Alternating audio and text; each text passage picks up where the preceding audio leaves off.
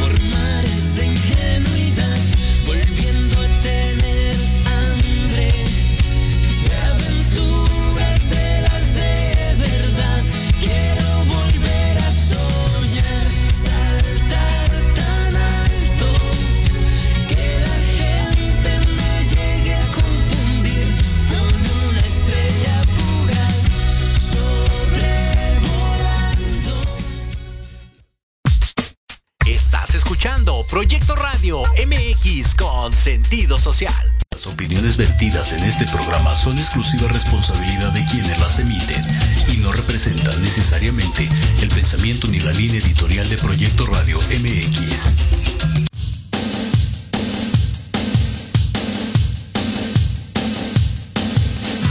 ¿Te gustaría conocer por qué nos comportamos de cierta forma? ¿Qué pasa en nuestro entorno? ¿Por qué nos sentimos así? Y lo más importante, ¿cuáles son las ventajas de conocernos? Eso y mucho más en Conciencia Colectiva, un espacio para todas las voces. Infórmate desde diferentes perspectivas psicológicas, sociales, científicas y basadas en la experiencia de otros. Con Sandy O'Donnell, Mariana Islas y Andrea Pérez. ¡Comenzamos!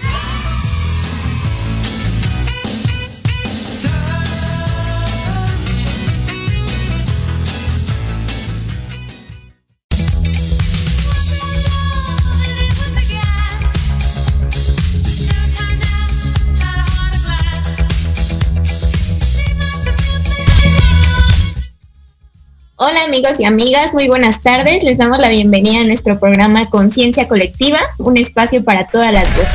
Y bueno, nosotras somos Andrea Pérez, Mariana Islas y Sandy O'Donnell, que en un momento estará con nosotros, ya que tiene algunos problemitas ahí con la conexión.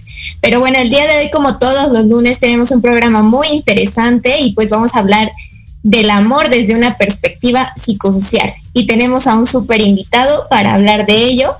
Pero antes la saludo, chicas, ¿cómo están? Hola, Mar, yo estoy muy feliz de, de compartir y sobre todo de recibir a nuestro queridísimo invitado que está acompañándonos en esta transmisión desde España. Y bueno, pues esperando a Sandy. ¿Tú cómo estás?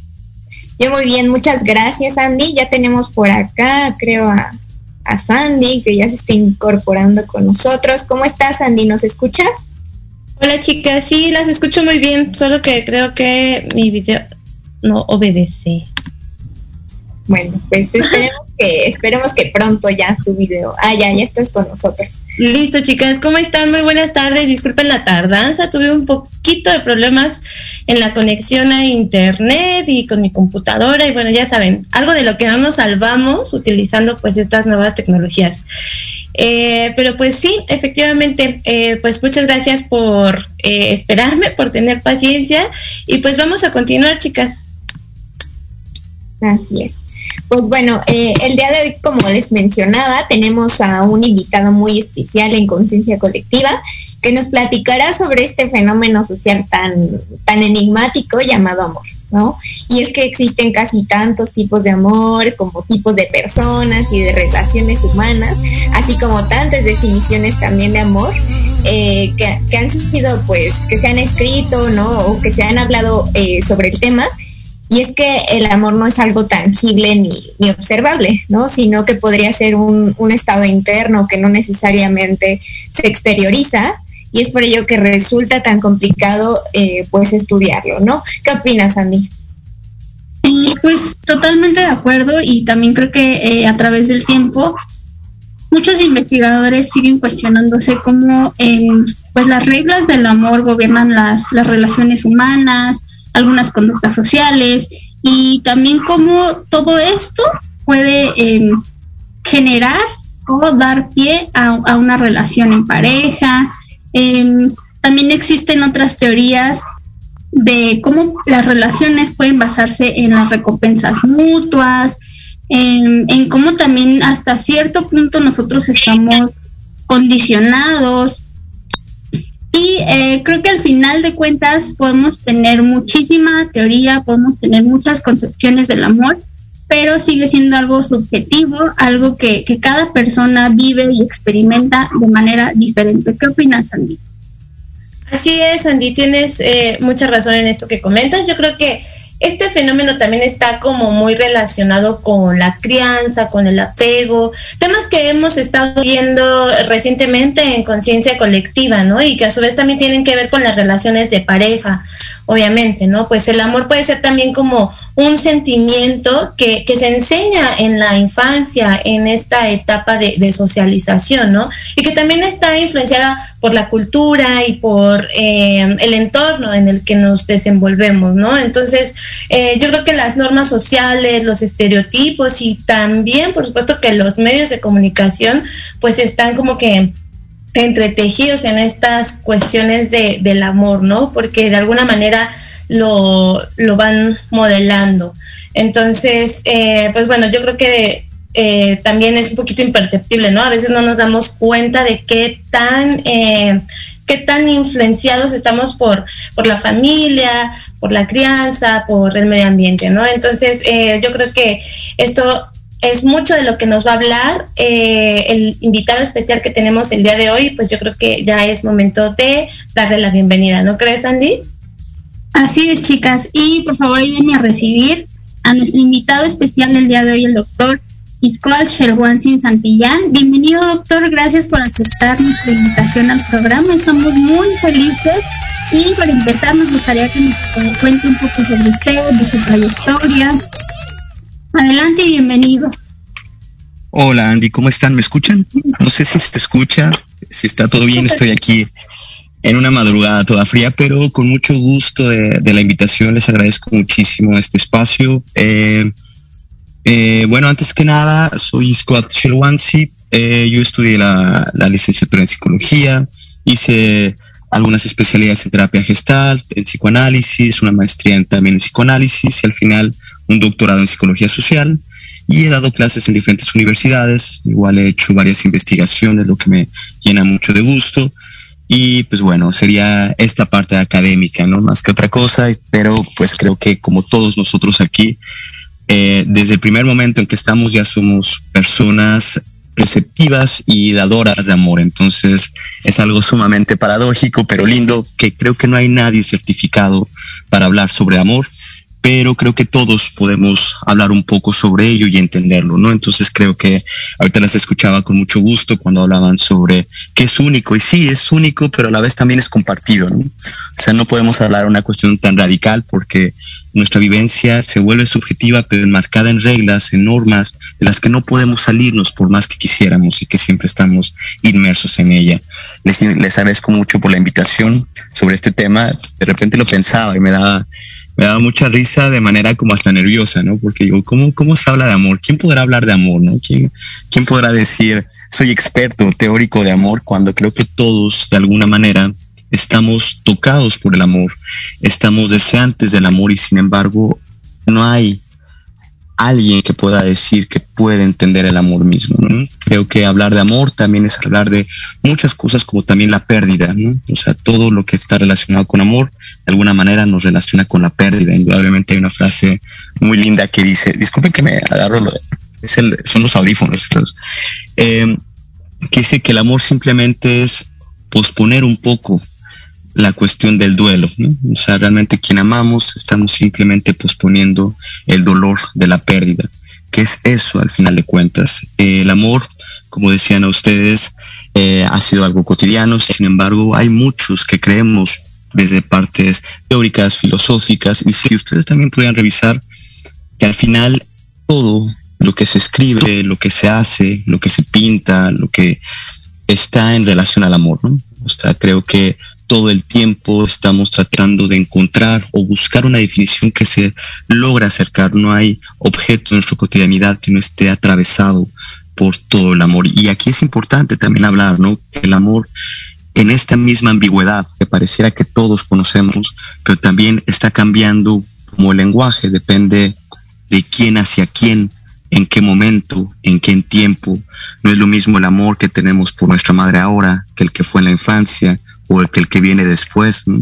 es lo mismo el amor a una pareja en un principio, en este presente o después. Entonces, hasta eso tan ambiguo es el amor y tan cambiante que tampoco responde a cuestiones lineales como sería en el tiempo, la lógica. Entonces, me pusieron en una muy buena pregunta, en un buen tema, que no creo que logremos o lleguemos a este tipo de, de fórmula porque creo que ha sido la pregunta de todo, eh, de toda la humanidad. Es y ha sido atravesada por el amor. Considero que las artes, la ciencia, la cultura, al final está buscando, justo Sócrates eh, se plantea, ¿no? Esta pregunta sobre qué es el amor. Y es la gran pregunta, al final la filosofía se vuelve el amor por el conocimiento, sería la traducción etimológica. Y me encantó mucho cómo ustedes empezaban a decir, bueno, claro, tiene que ver con los apegos, indudablemente, indudablemente tiene que ver con los apegos, y sería hasta bonito, ¿no? Ver de dónde viene la palabra amor. Etimológicamente viene del indoeuropeo, ama, madre. Entonces, en realidad el amor es la, el cariño de la madre, ¿no? Que después lo vamos repitiendo en cada escena, en cada momento. Y pues bueno, eso sería una pequeña introducción para, para presentar que no sé mucho, ¿no? Pero que al, al final pues todos somos inmersos desde nuestra propia experiencia sobre ello. Pero bueno, no sé cómo les gustaría que habláramos, que lo lleváramos. Cuéntenme, estoy aquí a toda disposición. No sé si se ve bien. A ver, déjame ver si. Se ve un poquito oscuro, pero no importa. Ya sabemos que pues puede haber estas pequeñas eh, interferencias en la transmisión, pero está perfecto. Si quieres, eh, continuamos, Andy, Omar. Sí, eh, bueno, pues muchas gracias por compartirnos su, su, gran trayectoria. Y bueno, como ya hablábamos en otros momentos, ¿no?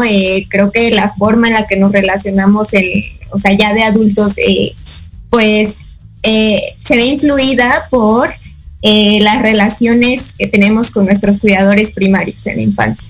Entonces, bueno, esto ya lo hablaremos un poquito más adelante y a mí me gustaría preguntarle, doctor, ¿cómo los constructos sociales influyen en las relaciones de pareja? ¿Cómo los constructos sociales influyen en la relación de pareja? Eh, la pregunta me queda hasta como corta, ¿no? ¿Cómo, ¿A qué te refieres? ¿Cómo, ¿Cómo influye en la relación? ¿De qué manera? ¿El amor? Celos o, qué. Y aquí la pregunta está interesante porque hasta el constructo social, la, última revolución de la psicología social plantea que en realidad los fenómenos son construidos desde las interacciones, desde los significados.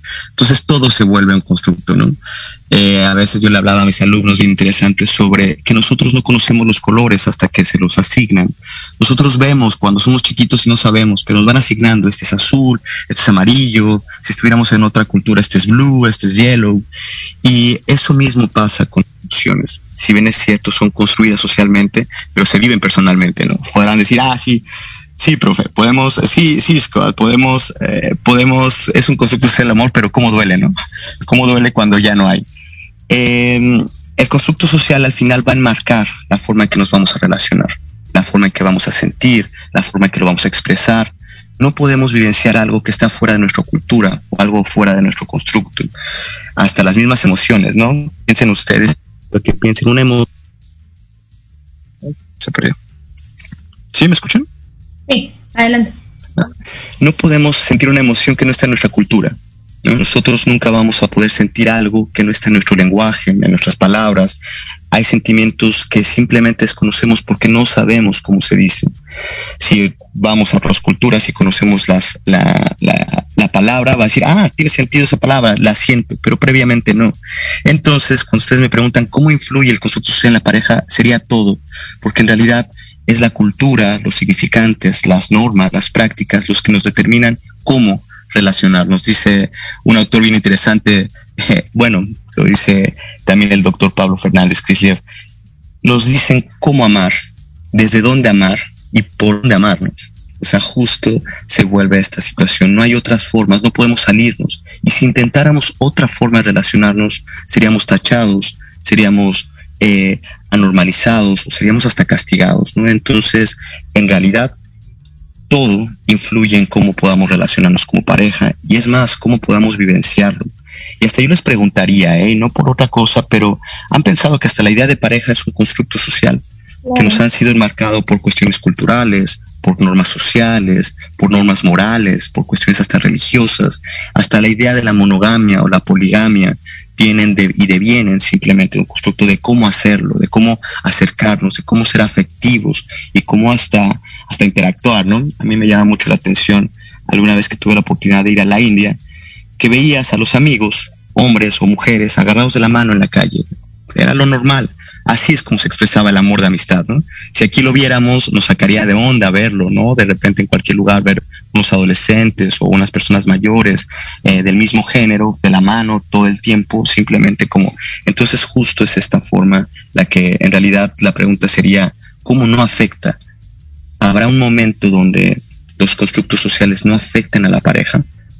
¿No la toquen? ¿no? Y hasta la pregunta es los celos, ¿no? ¿Realmente son celos propios o son celos que nos han enseñado a vivenciarlos, a expresarlos, a emitirlos, ¿no?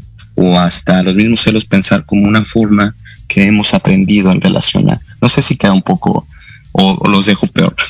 No, no, yo creo que muchas gracias, doctor, por eh, comentarnos tan ampliamente esto. Yo sé que puede ser a, la vez una pregunta también un poco amplia, ¿no? De abarcar. Sin embargo, creo que eh, pues está dicho, ¿no? Yo creo que esto de los constructos sociales pues tienen que ver eh, con el amor, como lo comentaba en un inicio, ¿no? O sea, no, no, no, solamente es el constructo social, sino todo lo que proviene de, ¿no? Como los estereotipos mm. sociales, como eh, lo que se nos enseña en la crianza, incluso en la religión, y todo esto tiene que ver como cómo nos comportamos en sociedad y cómo ah. nos relacionamos en pareja incluso, ¿no?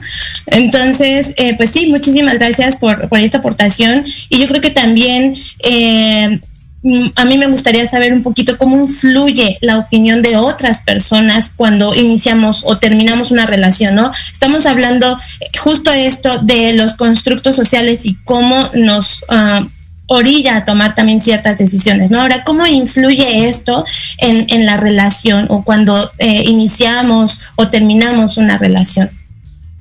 Fíjate que bien interesante pregunta, pero solo me quedé con un pedacito que quería compartirles, ¿no? Sí, adelante. Eh, de que no solo cómo influyen los discursos, sino la cultura, las expresiones culturales, la música. Hice un pequeño experimento y lo hago mucho en clase, quisiera compartirlos con ustedes, que les pido, supongamos ustedes cuatro, como, como personas que entrevisten a seis personas de diferentes edades, dos mujeres de dos mujeres y dos hombres de 20 a, de 20 a 25, unos de 30 a 40 y otros de 60 a 70. Y la entrevista es simple, que vayan y pregunten, díganme una canción que les represente el amor. Y de esa canción la estrofa. Y es hermosamente y complejamente encontrar que las definiciones de amor también están determinadas por el momento cultural y social en el que nos enmarcamos. Entonces no hay mejor forma que darnos cuenta que las canciones, no va a decir Pablo Fernández Crisler, y es como Radio Joya, ¿no? En realidad nosotros no amamos, sino somos dictados por Radio Joya. Nos va a decir cómo amar. Y piensen mucho ustedes que quizá el constructo de amor que tengan o que tengamos deviene no propio, sino ha devenido de la cultura en la que estamos inmersos, de una canción, de una frase, de un libro que tuvimos acceso que nosotros hemos sentido empatía por esa frase y la hemos adoptado. Hasta me encantaría que ustedes hicieran ese ejercicio propio, los que nos estén escuchando, y que en búsqueda de su propia definición se den cuenta que ni siquiera es suya, ¿no? Que deviene de una canción, que deviene de un texto, que deviene de un libro o de una performatividad. Es decir, cuánto en realidad es algo plenamente propio o simplemente que lo vimos expuesto y queremos alcanzar ese ideal tendrá sentido, no sé si les, si les checa o no en este aspecto, ¿no? Entonces, o sea, ni siquiera podemos pensar que, que influye, sino en realidad nosotros queremos alcanzar esos ideales que nos han puesto en la cotidianidad, en ese día a día. Entonces vemos esto en las revistas, vemos todas las películas y añoramos eso que no era amor, simplemente nos impusieron que así debía ser. Entonces buscamos y esperamos cumplir esa forma, pero también cambia con los tiempos, ¿no? Entonces, vean, no es lo mismo la canción de amor que escuchan sus abuelitos, que la que escuchan sus mamás, que las que escuchan ustedes, igual forma hacia quién esté dedicado, ¿no? No sé cómo, cómo puede hacer eso. Y bueno, y la otra que me decía, ¿cómo influye en la pareja los otros? Totalmente. Insisto y, cito tanto, no sé si, si estoy equivocado en cómo lo cito, pero va algo así. Pablo Fernández Crisler decía, una relación de pareja es de tres porque siempre está un otro, ¿no? Está un otro atento y realmente nosotros estamos enmarcados en el otro, en el que dirán. En realidad la relación de pareja no es íntima, sino siempre estamos pensando en un tercero. ¿Qué va a decir mamá? ¿Qué van a decir los otros, los amigos, las redes? ¿Qué van a... Y justo es esto lo que empieza a delimitar literalmente una relación que en un inicio creo que indudablemente se empieza con la con la nobleza de decir si es algo íntimo, pero siempre termina influida por la expectativa de los otros, ¿no? Y no de un otro real, sino de otros imaginarios como la sociedad, ¿no? Que decimos, es que esto no es algo de pareja, es que esto no debería ser, es que esto es así como debe ser una pareja, tan así que nuestras relaciones no se dan por algo subjetivo, sino siempre a la expectativa de qué espera un otro, ¿no? Entonces, cuando me preguntan, ¿por qué influye tanto? Porque en realidad es el otro, el tercero, el que determina nuestra pareja, ¿no? No sé cómo, si, si queda más complejo, si tiene un poco de sentido, pero los invito a ustedes que se den cuenta cuántas veces su relación de pareja no está en relación con el otro, sino con un externo, imaginario, amigos, familiares, moral, psicología, ¿no? Nosotros en psicología, no, pero es que en, en, terapia dicen esto, ¿no? Es que la teoría dice que sí debe ser, es que en el grupo de Facebook dice que el amor debe ser así, claro, porque en realidad nosotros hasta volvemos a demarcar hacia esa idea inalcanzable que es el amor, ¿no? Como nos han dicho nuestros padres, como nos han dicho los medios, como lo han dicho nuestros eh, nuestras imágenes de que debe eh, jugarse el amor, nosotros vamos construyendo con base a ello la pareja, no al revés. No se construye primero la pareja y después vemos qué nos dicen las personas, sino construimos. ¿Sí? Sí, sí, sí, definitivamente. Y creo que a veces duele más eh, el no cumplir esa expectativa de lo que dice toda la sociedad, que realmente lo que fue tu relación en esa, con esa pareja, ¿no? Duele más no tener una madre ideal que realmente cómo fue tu madre. Creo que así con, varias cosas. Y doctora, a mí me gustaría preguntarle, ¿usted cree que se pueda considerar eh, el amor o las relaciones de pareja eh, una relación de poder? Eh, esto es interesante, ¿no? Porque el concepto de poder ha venido maneateándose todo el tiempo, ha venido peleándose y en realidad el, el autor fundamental sobre el poder es Foucault y él va a decir lo siguiente, toda relación ejerce poder. No hay ninguna relación donde no se ejerza el poder. Y eso se va a llamar micropoder, ¿no? Ejercicio de micropoder.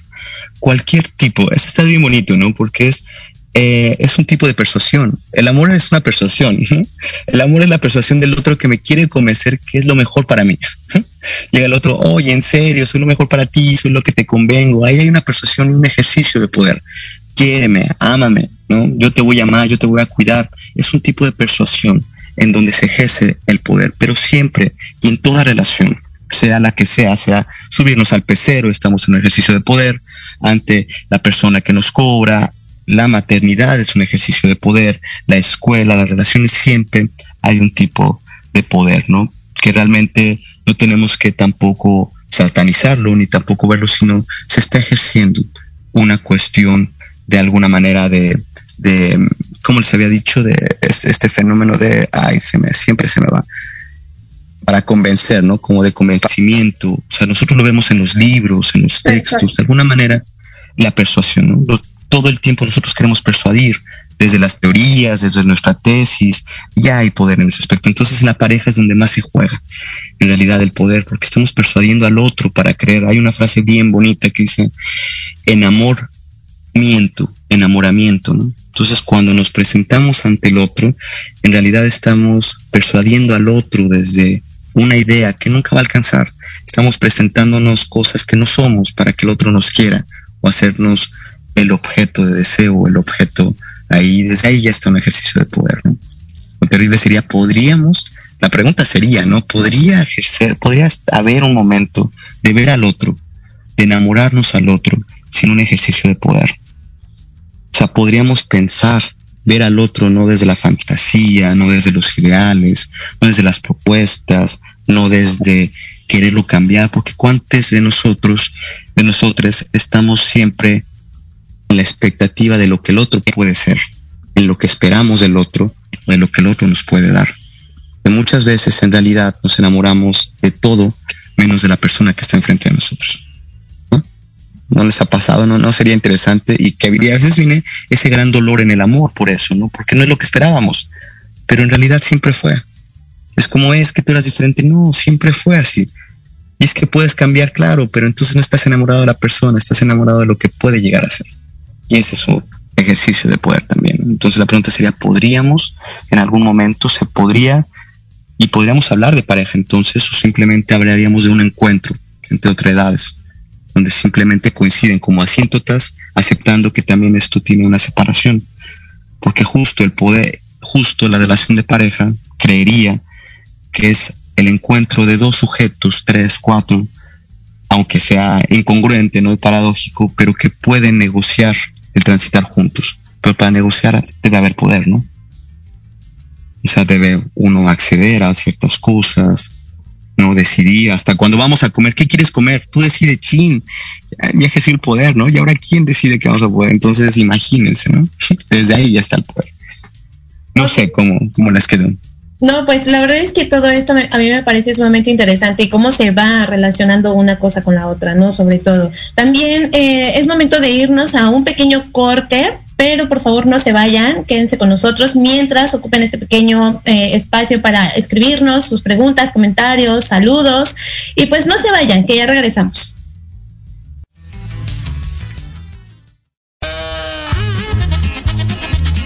Oye, oye, ¿a dónde vas? ¿Quién, yo? Vamos a un corte rapidísimo y regresamos. Se va a poner interesante. Quédate en casa y escucha la programación de Proyecto Radio MX con sentido social. ¡Uh, la, la chulada! ¿Te gustaría que tus hijos fueran adultos exitosos? ¿O qué tal tener una mejor relación con ellos? Todos necesitamos un apoyo de vez en cuando, ¿no crees? Soy Ana Trulín, subdirectora del Instituto UFI. Acompáñame todos los martes de 7 a 8 de la noche en De la mano con tus hijos y descubre cómo relacionarte con ellos desde el corazón. Por proyectoradiomx.com con sentido social.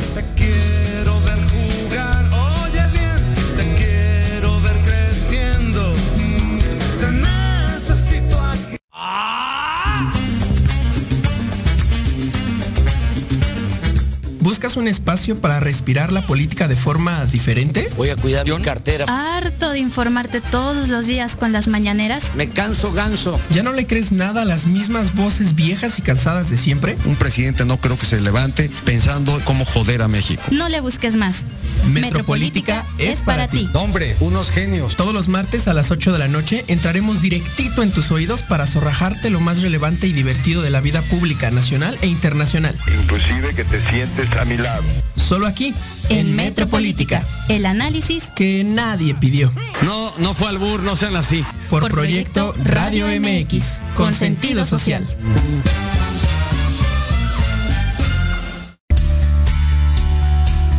Los invitamos todos los martes en punto de las 10 de la mañana a escuchar Empresando México, donde hablaremos sobre temas de negocios en nuestras secciones. Administrar para crecer, bebidas, ritmos y sabores, turisteando, salud e imagen, reaprendiendo a aprender, solo por Proyecto Radio MX.com.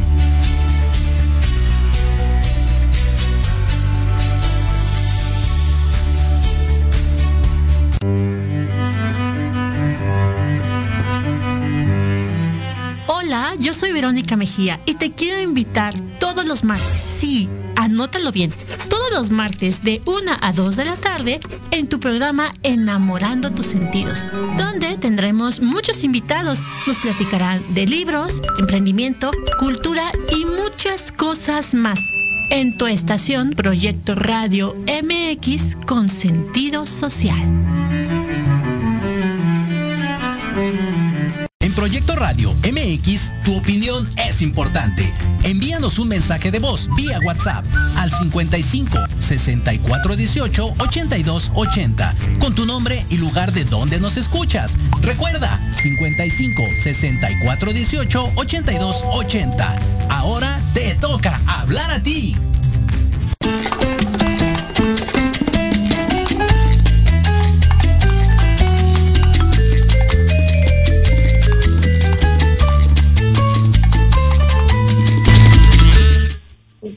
Bueno, pues ya estamos de vuelta con nuestro programa y recuerden que hoy estamos hablando del amor desde una mirada psicosocial y nos acompaña el doctor Rafael Iscuat. Y bueno, recuerden escribir en, los comentarios las dudas que tengan para poder preguntárselas a nuestro invitado. Y bueno, a mí me, me gustaría continuar con la siguiente pregunta, doctor. Em, me gustaría saber socialmente por qué duele tanto una ruptura. Socialmente, ¿por qué duele tanto una ruptura? Uy, es una, una, una paradoja, ¿no? Porque me habla socialmente, pero el que duele es el sujeto, ¿no? O sea, no es que le duele a la sociedad, sino lo que pasa socialmente nos duele al sujeto. Eh, es interesante porque no hay que separar al sujeto como un ente totalmente contextualizado, por más que se ha tratado de separar al individuo del, del momento. Duele tanto una ruptura por la nostalgia de la pérdida de algo que fue un lugar que nos hizo sentir bien. No hay mayor dolor justo que la pérdida de un momento que nos generó satisfacción. Por eso la ruptura duele tanto, pero la pregunta no es si duele la ruptura, sino previo antes de ello, ¿no? ¿Qué se perdió que nos lleva a la ruptura? El dolor justo de esta pérdida, de este objeto, de este momento. Hay una frase que me llamó la atención, es, es no preguntar a quién extrañamos, sino el momento que nos sentíamos tan bien, porque es algo de nosotros que se pierde, es realmente una herida, ¿no? O sea, si lo, ustedes lo piensan, es una- un dolor sobre el cuerpo, lo que lastima, lo que nos está lastimando en una pérdida, en un duelo, es justo que hay eh, la pérdida de un momento, la pérdida de una parte de nuestra identidad, la pérdida de algo de nuestra memoria que ya no se va a volver a repetir. Y es terrible porque lleva la nostalgia, ¿no? La nostalgia viene del latín nostoi y algia, que es la enfermedad por el pasado. Entonces estamos en este constante, insistente momento de querer volver a lo que fue, pero nunca va a volver a ser, ¿no? Y duele tanto porque nos hizo sentir bien. Entonces, quizá por eso duele tanto la ruptura, ¿no? Pero no hay amor sin la idea y la certidumbre de que va a haber pérdida. si no hubiera pérdida, no habría amor. Ajá, adelante, adelante, María. Sí, incluso también la parte que, mencionabas ya este de, la expectativa, ¿no? También el, el, que no se haya cumplido esa expectativa también puede generar este, este dolor, ¿cierto, doctor? Claro, totalmente. Hay muchas veces que también nosotros encontramos un momento que fue magnífico y todos los demás fueron terribles, pero quedamos en la nostalgia sobre ese momento y seguimos en relaciones a veces tortuosas, en momentos realmente tortuosos. Pero aquí algo bien importante que es algo, una paradoja o es simplemente hasta un volado. amar siempre va a tener el otro, el otro lado que es el dolor. No hay relación de amor que no traiga en algún momento el dolor. Amor a los, nuestros padres en algún momento van a perderse. Amor a nuestra escuela en algún momento va a terminar. ¿no? El amor a la pareja, tarde o temprano, por más que querramos, vamos a tener que terminar, ya sea la muerte, ya sea separarnos, etcétera, etcétera. Entonces, y paradójicamente, el amar siempre va a traer con su otra parte el dolor. Y si nosotros no amamos, no va a haber dolor. Pero entonces, ¿quién se arriesgaría? ¿Podríamos estar sin amar? Y la pregunta, ¿se podría evitar el dolor? Entonces, curiosamente, sería también evitar el dolor, nos llevaría también a evitar el amar. ¿Tiene sentido? Curioso, ¿no? Entonces, ¿por qué duele tanto la ruptura? Claro, porque se amó. Es paradójico, pero justo. Si no se amara, si no se perdiera, uy, ya me, ya me quitaron la luz. En un segundo. ¿Escuchan? Ya me quitaron la luz por estar escandaloso. Así las escucho, ¿eh? las escucho en lo que prendo mis, mi, mi luz. Ajá. Ok, no, no, no se preocupe. Y también me, me, me resultó interesante esta parte que comenta es el enamoramiento, ¿no? Entonces esta mm. parte de mentir, o sea, viene en esa, en esa palabra, ¿no? Eh, creo que también implica todas las, las hormonas, la dopamina, la serotonina, la oxitocina, lo que sentimos al estar cerca de esa persona, al besarla, al olerla, al estar cerca, ¿no? También está, eh, no sé, muchos teóricos dicen que el enamoramiento dura aproximadamente unos tres a cuatro años, hablando eh, de esta liberación de neurotransmisores, ¿no? Que nos hacen sentir bien, que nos hacen sentir, este, pues, felices, extasiados de, pues, de amor, ¿no? Y doctor, me gustaría saber cómo es que pasamos de este amor romántico idealizado a ya, este, propiamente la violencia de género. Aquí es interesante, ¿no? Porque creo que ahí justo el amor romántico ya es violento y hay una violencia de género. Ya per se, hablar del romanticismo es hablar de esta idealización, esta performatividad de un amor que conlleva el dolor y lo lastima al otro, ¿no? Por eso hablamos del amor romántico de Romeo y Julieta, dos jóvenes que apenas conocerse tienen que pasar hasta el suicidio, ¿no? En realidad, decir, el amor romántico ya es violencia de género. Y aquí lo importante también es, ¿qué amor no sería violento? También sería preguntarnos, ¿podríamos pensar en un amor sin la violencia y sin la irrupción? Porque ya la presencia del otro en nuestra vida, ya el aceptar, ya es violento, Y se empieza a jugar todos estos puntos. También esta negociación del poder también incluye que otro tenga que ceder, pero el punto es cuando nos damos cuenta que es violento o no. Y aquí lo de género yo simplemente hasta lo abriría, ¿no? En ambos aspectos. ¿Cuándo podemos de tener un amor eh, que no llegue a la violencia. Y creo que sería desde, no sé, realmente no sabemos hasta qué punto se pueda negociar o hablar desde el diálogo, ¿no? Desde lo que primeramente me molesta. Pero también la pregunta al propio, ¿yo puedo dejar aquello que me está haciendo daño? ¿Y por qué no se deja, no? Y es muchas veces justo por esta nostalgia de lo que quedó, de ese residuo de lo que fue, que estamos luchando insistentemente que vuelva a pasar pensaba en esta frase que me mandaba Andy, dice el, enamoramiento, ¿no? Enamoramiento. Dice Lacan, una frase que yo la verdad no sé si la digo mal o cada vez la cambio, pero toda vez, cada que la, que la, que me la, me la repito, tiene nuevo significado, ¿no? Dice amar es dar lo que no se tiene a quien no se debe. Entonces siempre damos cosas que no tenemos a quien no debió ser. Entonces siempre estamos dando aquí mi tiempo, cosas que no soy, cosas que tengo que cambiar, todas estas performatividades inconstantes a personas que quizá no lo eran lo que necesitaba, ¿no? Pero ese es justo el amor y dura toda esta fantasía hasta lo que tiene que durar. Dice, dura más el dolor que, el amor mismo. El mismo Pablo Fernández Crisle decía, el amor dura hasta que entendemos cuánto nos ama el otro. Entonces, oye, me amas tanto, dice, bueno, ya se acabó el amor, ¿no? Justo el amor dura mientras se mantenga el deseo del otro, mientras nosotros podamos no alcanzarlo. Pero cuando curiosamente se alcanza, se pierde. Es bien trágico, ¿no? Sí, exactamente. Y justo con base en esta última respuesta, me gustaría leer un comentario que va bastante de la mano. Nos dice Lidia Flores, en una de nuestras radioescuchas, dice, hola, buenas tardes. Exacto, son varios detalles que acabo de escuchar. Lucha de poder entre quien puede más, en querer cambiar al otro. Pero ¿qué pasa cuando esperar ser reconocida, amada y querida por tu pareja? Cuando esperas ser reconocida, amada y querida por tu pareja y no lo eres es un tanto que lo que tiene que ver con la, esta idealización que hacemos, ¿no? Claro, la pregunta es, ¿por qué estamos ante un otro que no nos responde como queremos? ¿Qué es lo que se ama del otro? ¿no? Que es una pregunta muy fuerte que a veces cuando llegamos a terapia, y es bien lindo porque me han aparecido muchas frases y muchas lecturas donde dicen, todos vamos a terapia por un tema de amor. Y ahorita cuando dice, claro, esta pareja que yo amo, pero que no me reconoce, no me ama. Entonces la pregunta sería, ¿qué se ama del otro si no hay reconocimiento? ¿En realidad será amor? Justo esta de, se da lo que no se tiene a quien no se debe, ¿no? Entonces estoy esperando el reconocimiento del otro, pero entonces será amor que el otro no me pueda visualizar? ¿O será simplemente la idea del amor de lo que se está enamorado? No, sé si, si, si, si pueda sonar en el aspecto. Entonces hacemos todo por la persona incorrecta, que nos vea aquella persona, pero quien nos ve no nos interesa, ¿no? O sea, quien sí lo reconoce, quien sí lo da, no está dentro de nuestro campo. Entonces, amamos aquello que simplemente es inalcanzable, ¿no?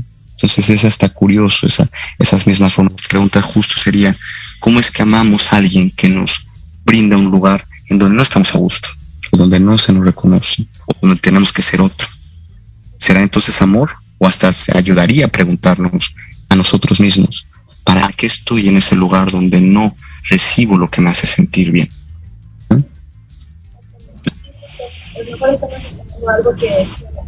Andy, no, no te, no te escuchamos, te escuchas muy, muy lejitos. Se escucha muy bajo. Este, no, casi no te escucho. Igual a mí me gustaría eh, complementar eh, un poquito esto, ¿no? También aquí habría que ver, ¿no?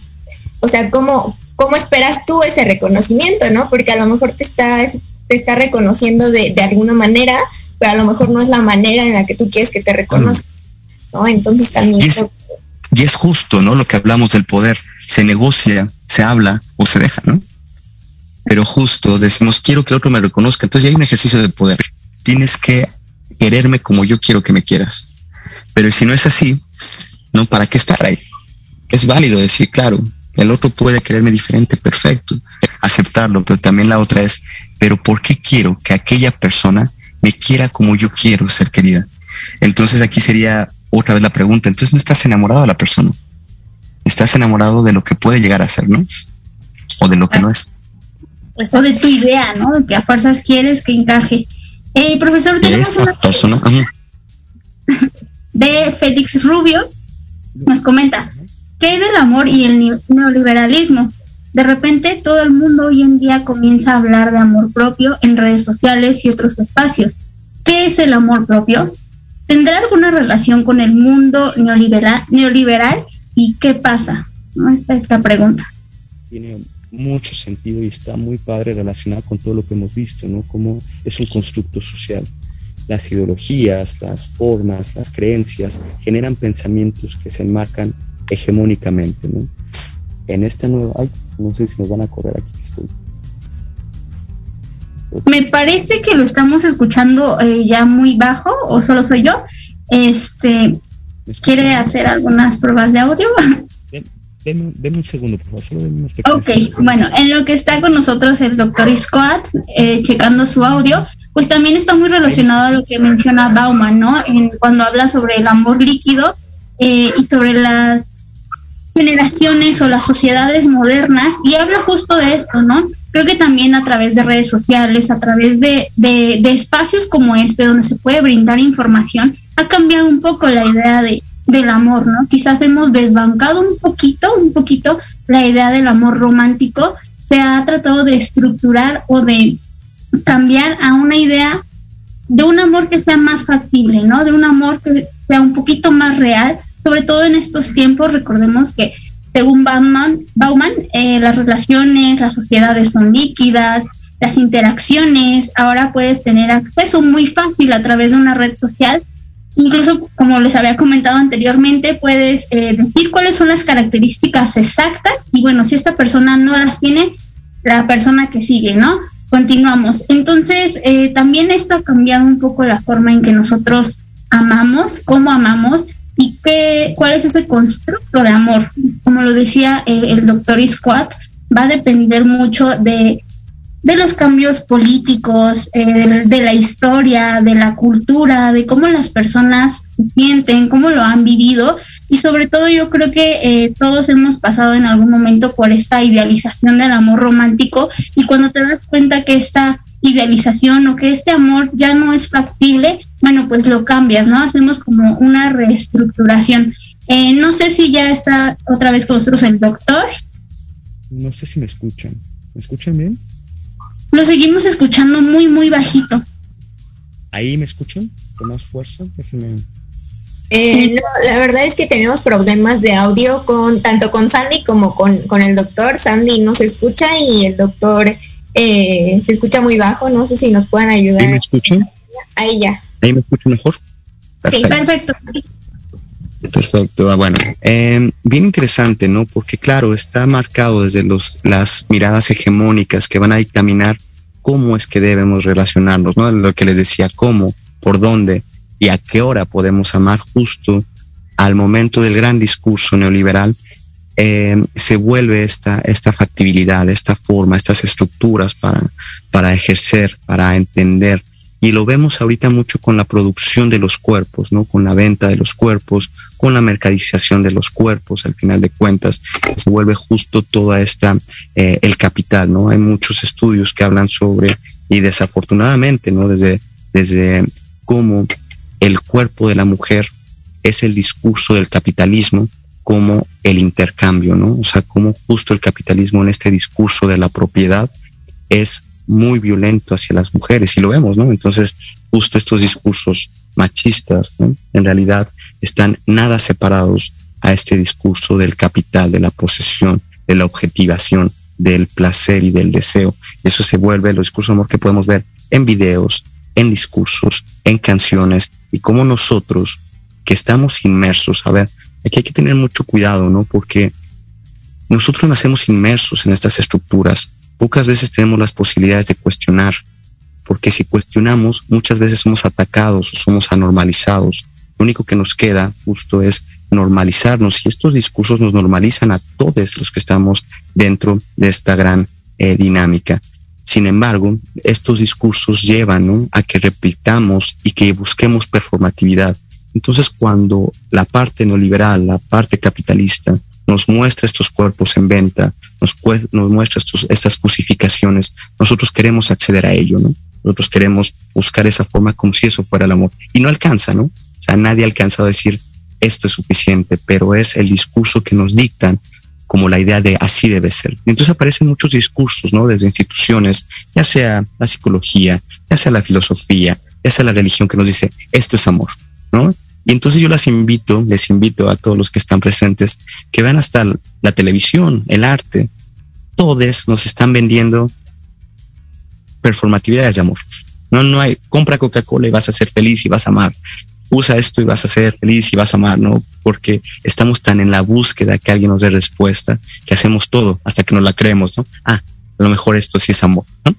no sé cómo, si puede, si puede ayudar, pero no podemos pensar ningún tipo de afecto, relación o emoción sin pensar los discursos de la gran organización que es la cultura, ¿no? Ella dictamina cómo. Es correcto. Quiero hacer una prueba más. ¿Me escuchan? Sí, perfecto.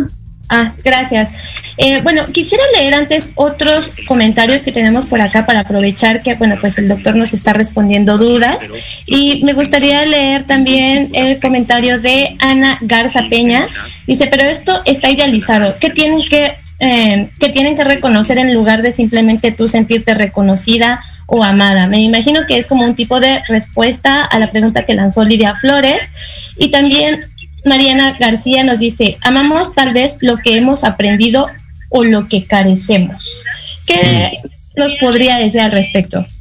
La primera me la puede repetir, por favor, me quedo como, dice...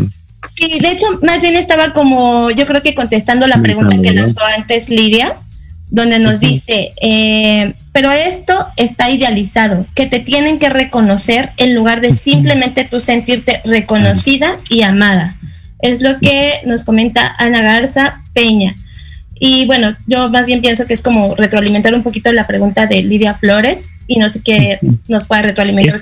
Es, muy interesante, ¿no? Y yo les pediría, es hasta un comercial, una, una ideología.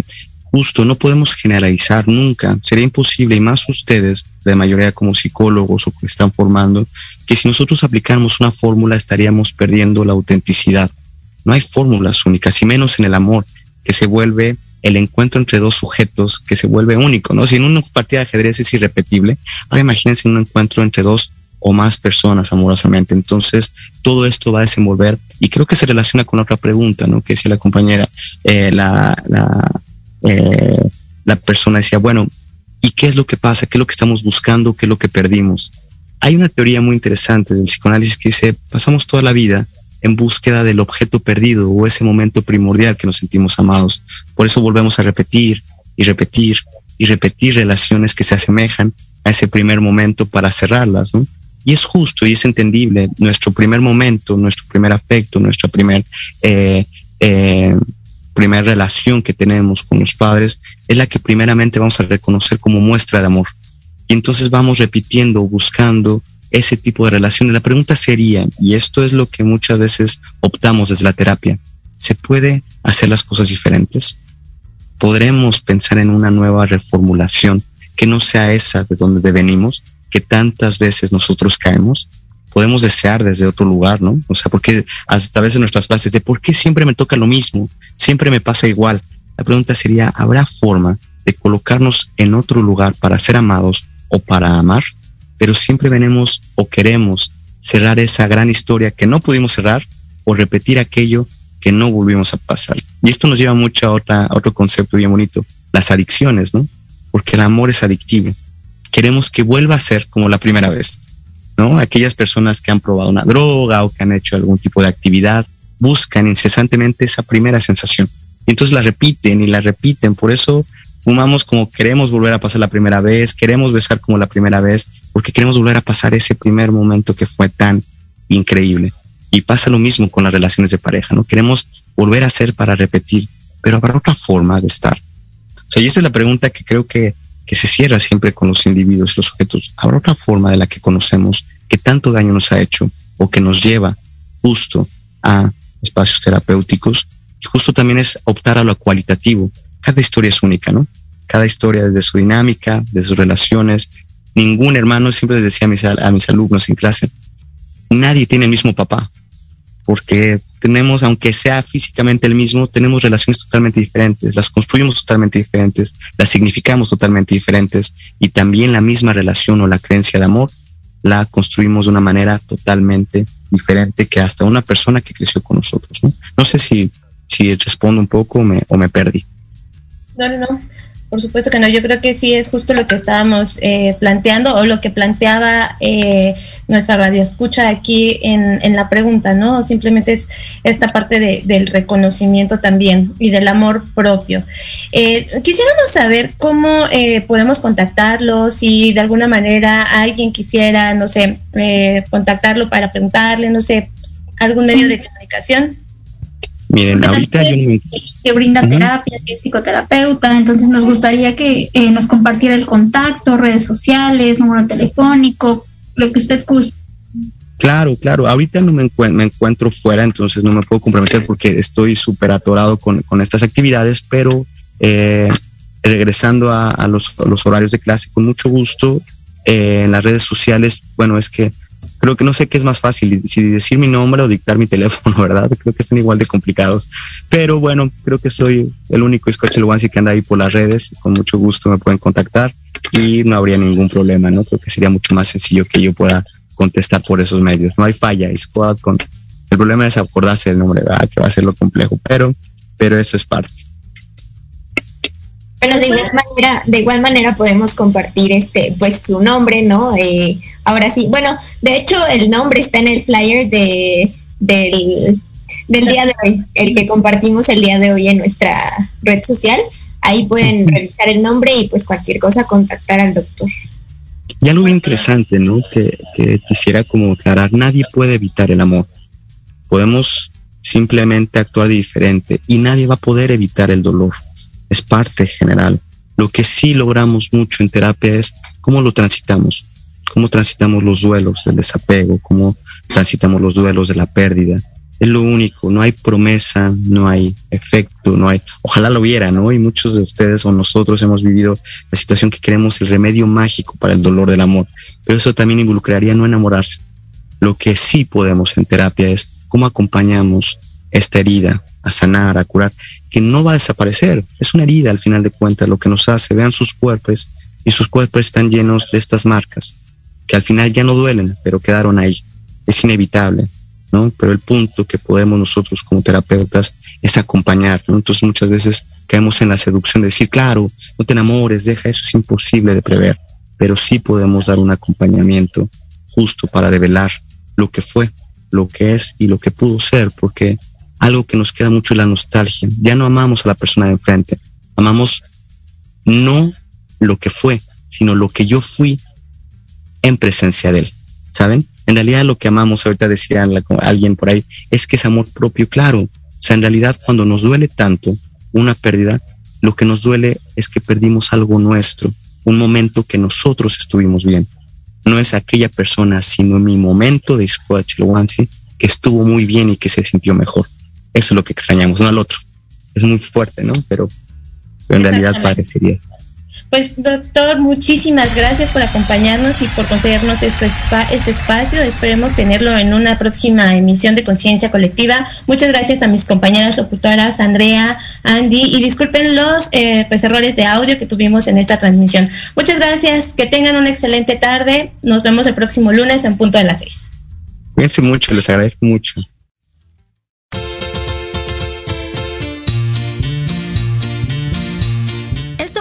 Por hoy. No te pierdas nuestra próxima transmisión. Seguiremos hablando de temas muy interesantes.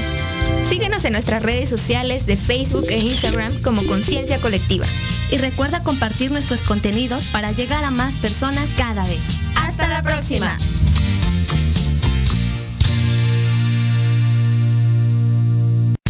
Estás escuchando Proyecto Radio MX con sentido social.